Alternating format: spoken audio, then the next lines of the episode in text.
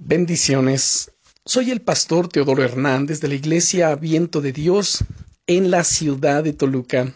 El devocional del día es Levántate de nuevo.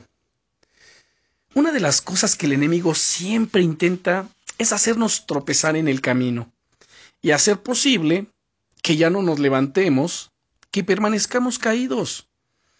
Es por eso que es muy importante que siempre tengas esto en claro en cualquier circunstancia por la que estés pasando, siempre tienes que levantarte de nuevo, ya sea que te sientas desanimado o desanimada por los problemas de la vida, o por injusticias que has sufrido, o por errores que has cometido. Nunca debes permanecer caído.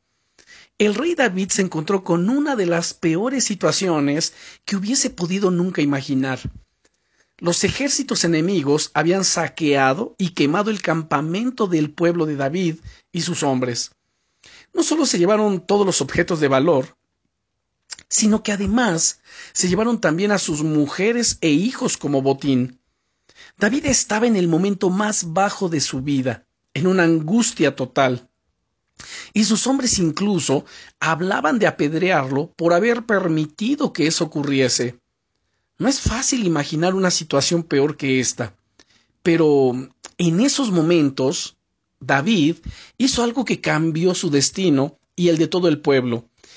Dice que David, según primer libro de Samuel capítulo 30 y verso 6, se fortaleció en el Señor su Dios.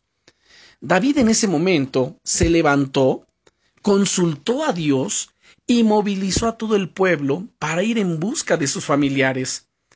Con la ayuda del Señor, fueron capaces de alcanzar al, enemigo, al ejército enemigo, vencerlos y recuperar a sus mujeres e hijos sanos y salvos.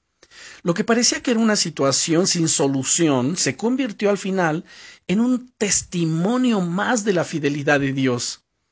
Amado hermano, amada hermana, pase lo que pase, no te rindas. Levántate hoy en oración. Fortalécete en el Señor y en el poder de su fuerza, y lucha. No tires la toalla. Levántate en fe y declara la victoria de Dios sobre tu vida y sobre la vida de tus familiares, en tu trabajo, en tu negocio, así como en todas las situaciones adversas que haya contra ti. Dale gracias a Dios por adelantado Llénate de su gozo y de su presencia, dale toda la gloria, confiesa sus promesas y deja que Él pelee por ti.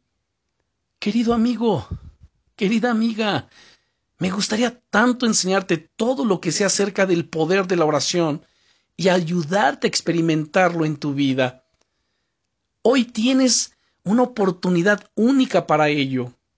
Y esa oportunidad es que te sumerjas en la presencia de Dios en oración, que lo busques con todo tu corazón, que te determines a perseverar pase lo que pase, oigas lo que oigas, sigue adelante, Dios está contigo, nunca te dejará y nunca te desamparará, que yo estaré orando por ti, como lo hago cada día. Bendiciones.